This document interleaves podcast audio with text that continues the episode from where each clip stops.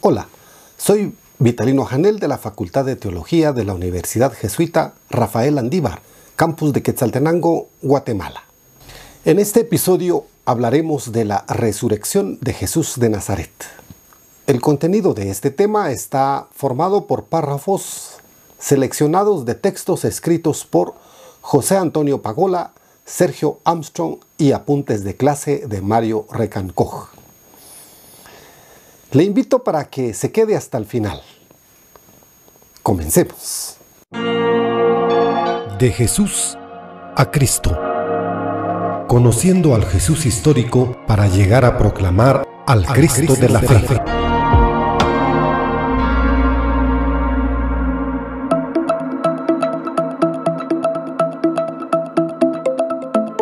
En su disertación escrita para la licenciatura especializada en teología dogmática, Lucas Miguel Figueroa señala, podríamos señalar que en esta relación historia y fe se corrigen en un equilibrio que, aunque difícil de sostener, no puede dejar de observarse. Un Cristo sin historia sería un mito gnóstico o un relato doceta, en el que se puede introducir cualquier pretensión.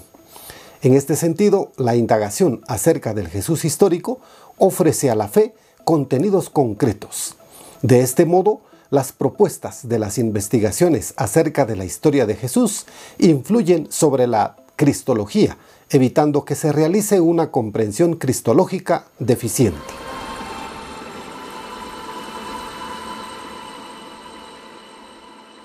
Para entrar en materia de este último episodio de la primera temporada, citamos palabras de José Antonio Pagola acerca de la resurrección de Jesús de Nazaret. ¿Por qué? Esa es también la pregunta que se hacen los seguidores de Jesús. ¿Por qué ha abandonado Dios a aquel hombre ejecutado injustamente por defender su causa? Ellos lo han visto ir a la muerte en una actitud de obediencia y fidelidad total. ¿Cómo puede Dios desentenderse de él? Todavía tienen grabado en su corazón el recuerdo de la última cena. Han podido intuir en sus palabras y gestos de despedida lo inmenso de su bondad y de su amor. ¿Cómo puede un hombre así terminar en el Sheol? Según la más primitiva concepción bíblica, al morir, las personas descienden a un lugar situado bajo tierra llamado Sheol, donde reina el silencio total, la oscuridad y el polvo.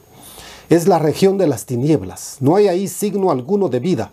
Los muertos son como sombras y duermen en el polvo sin poder alabar a Dios. Nadie retorna del Sheol. Ahí permanecen olvidados por el mismo Dios. Salmo 115, 17, 86, 6, 13, Job 17, 13, 14, 38, 17. ¿Va Dios a abandonar en el país de la muerte al que, lleno de su espíritu, ha infundido salud y vida a tantos enfermos y desvalidos? ¿Vaya a ser Jesús en el polvo para siempre como una sombra en el país de las tinieblas, el que había despertado tantas esperanzas en la gente? ¿No podrá ya vivir en comunión con Dios el que ha confiado totalmente en su bondad de Padre? ¿Cuándo y cómo se cumplirá aquel anhelo suyo de beber vino nuevo? Juntos en la fiesta final del reino? ¿Ha sido todo una ilusión ingenua de Jesús? Nunca podremos precisar el impacto de la ejecución de Jesús sobre sus seguidores. Solo sabemos que los discípulos huyeron a Galilea. ¿Por qué? ¿Se derrumbó su adhesión a Jesús? ¿Murió su fe cuando murió Jesús en la cruz? ¿O huyeron más bien a Galilea pensando simplemente en salvar su vida? Nada podemos decir con seguridad. Solo que la rápida ejecución de Jesús los hunde y si no en una desesperanza total, sí en una crisis radical. Probablemente más que hombres sin fe, son ahora discípulos desolados que huyen del peligro, desconcertados ante lo ocurrido. Por su parte, Sergio Armstrong recomienda, al abordar los textos nos encontramos con que existen dos tipos de testimonios escritos, el del querigma y el de las narraciones de apariciones de los evangelios. Es importante tratarlos por separado. Los textos más antiguos que hablan de la resurrección son los del querigma. Este es una confesión de fe que contiene en una apretada síntesis el anuncio de Jesús resucitado de las primeras comunidades cristianas. Tiene un carácter oficial y público, aparece en diversos textos que son muy posteriores, pero se le reconoce fácilmente porque tienen un esquema común. El texto más antiguo del Nuevo Testamento en que aparece el querigma es el de la primera carta de San Pablo a los Corintios, del año 57 de nuestra era. Primera Corintios 15, 3, 5. En el libro de los Hechos de los Apóstoles existen varios pasajes que contienen el querigma. El más conocido aparece en 2, 22, 24, 32, 36. Las apariciones del resucitado en los evangelios, a diferencia de los textos anteriormente nombrados, los evangelios contienen largos relatos sobre la Pascua. El más antiguo es el de Marcos, en el cual la tumba vacía de Jesús juega un rol importante. Marcos 16, 1, 8. Este texto está lleno de detalles legendarios o simplemente literarios. El ángel explicador típico de los relatos apocalípticos, el ir a embalsamar un cuerpo al tercer día, el no haberse conseguido antes alguien que moviera la piedra del sepulcro, entre otros. Sin embargo, los especialistas concuerdan en la historicidad de dos hechos, el de la tumba vacía y el de las apariciones en Galilea. El primero, porque el anuncio en Jerusalén de un Jesús resucitado no hubiera podido mantenerse un día si es que su cadáver hubiera permanecido en el sepulcro.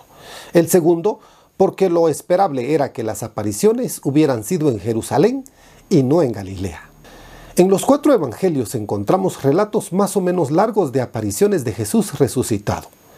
Ellos pretenden principalmente comunicarnos el significado salvador de la resurrección de Jesús y solo secundariamente el modo de esas apariciones. Por ello, discrepan bastante en detalles secundarios, lugar, orden, número y más. A pesar de sus diferencias, hay tres elementos que son comunes a todos. Armstrong los explica siguiendo el relato de Juan 20, 11, 29. 1. Iniciativa de Jesús. Según estos textos, el resucitado es incognoscible por los hombres. Si llega a ser conocido es debido a una decisión suya de manifestarse, de hacerse captable por los sentidos humanos. 2. Reconocimiento.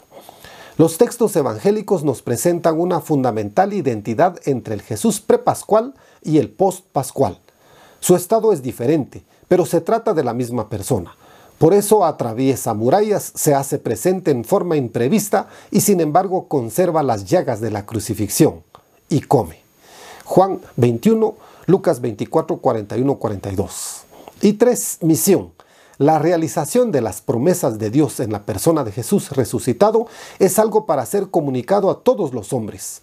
Por eso, el Maestro renueva la misión a los mismos discípulos que lo abandonaron y para ello les da la fuerza del Espíritu Santo. Volvamos a Pagola para ver cómo Dios ha intervenido para arrancar a su Hijo del poder de la muerte. La idea de resurrección la expresan con dos términos, despertar y levantar. Los primeros cristianos emplean dos términos griegos, egeirein, que significa despertar al muerto del sueño en que está sumido, y anistanai, que significa levantar o poner de pie al muerto que yace en el polvo del Sheol. Lo que sugieren estas dos metáforas es impresionante y grandioso. Dios ha bajado hasta el mismo Sheol y se ha adentrado en el país de la muerte, donde todo es oscuridad, silencio y soledad. Allí yacen los muertos cubiertos de polvo, dormidos en el sueño de la muerte. De entre ellos Dios ha despertado a Jesús el crucificado, lo ha puesto de pie y lo ha levantado a la vida. ¿Por qué se dice que Jesús resucitó al tercer día según las escrituras? ¿Es que ha estado muerto hasta que por fin Dios ha intervenido al tercer día? ¿Ha sido alguien testigo de ese momento crucial? ¿Por qué los relatos evangélicos hablan de apariciones el primer día de la semana antes de que llegue el tercer día?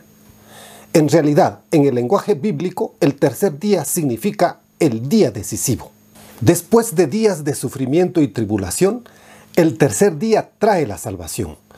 Dios siempre salva y libera al tercer día. Él tiene la última palabra. El tercer día le pertenece a Él. Pagola sigue interrogando. ¿En qué consiste la resurrección de Jesús? ¿Qué quieren decir estos cristianos de la primera generación cuando hablan de Cristo resucitado?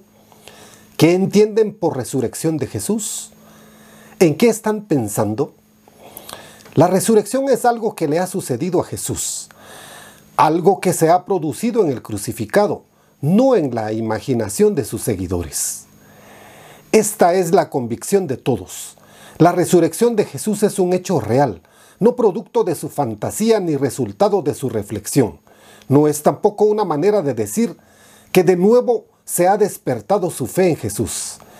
Es cierto que en el corazón de los discípulos ha brotado una fe nueva en Jesús, pero su resurrección es un hecho anterior que precede a todo lo que sus seguidores han podido vivir después. Es precisamente el acontecimiento que los ha arrancado de su desconcierto y frustración, transformando de raíz su adhesión a Jesús. Esta resurrección no es un retorno a su vida anterior en la tierra. Jesús no regresa a esta vida biológica que conocemos, para morir un día de manera irreversible. Nunca sugieren las fuentes algo así. La resurrección no es la reanimación de un cadáver, es mucho más. Nunca confunden los primeros cristianos la resurrección de Jesús con lo que ha podido ocurrirle según los evangelios a Lázaro, a la hija de Jairo o al joven de Naín. Jesús no vuelve a esta vida, sino que entra definitivamente en la vida de Dios. El Evangelio de Juan no confunde la revivificación de Lázaro que salió del sepulcro atado de pies y manos con vendas y envuelto el rostro en un sudario, con la resurrección de Jesús que dejan el sepulcro los lienzos y el sudario. Lázaro vuelve a esta vida llena de esclavitudes y tinieblas. Jesús, por el contrario, entra en el país de la libertad y de la luz. El maestro Mario Recancoj en su cátedra de Cristología hizo una recopilación de los significados que nos ayudan a la comprensión de la afirmación Jesús ha resucitado en los siguientes términos. El crucificado está vivo, no ha quedado muerto, ha triunfado sobre la muerte. Dios no quería la muerte de su Hijo, la permite pero no la comparte, por lo que no le deja en la sombra de la muerte, pues Él es un Dios de vivos, no de muertos. Es el sí de Dios a la vida humana con dignidad significa que Dios siempre está del lado de las víctimas y contra la opresión injusta. Es la identificación de Dios con la historia de los vencidos y oprimidos, cuyo representante más claro es Jesús, injustamente sacrificado por los poderosos. Es la manifestación plena del reinado de Dios en el mundo, que interviene con justicia, paz y amor incondicional. Es la confirmación y apertura al reino definitivo es la entrada de Jesús en la vida de Dios, que renació antes que nadie de entre los muertos. Colosenses 1.18. No es un milagro de reanimación de un cadáver, sino algo distinto.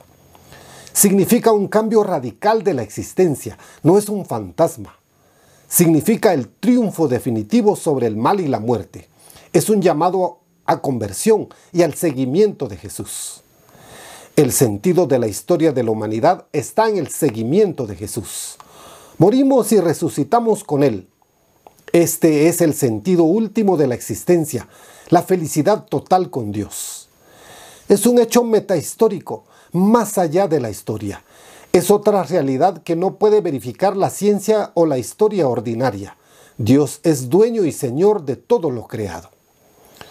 Significa que Jesús ha sido exaltado, glorificado por Dios Padre, ha entrado en su gloria.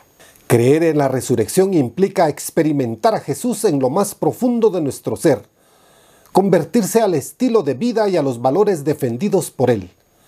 Implica comprometerse con la construcción del reino de Dios.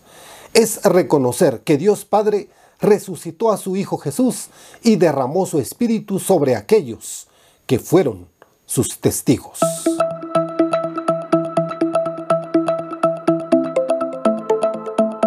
Hasta aquí el final de la primera temporada. Le invito para que esté pendiente de la publicación de la nueva temporada y sus diferentes episodios.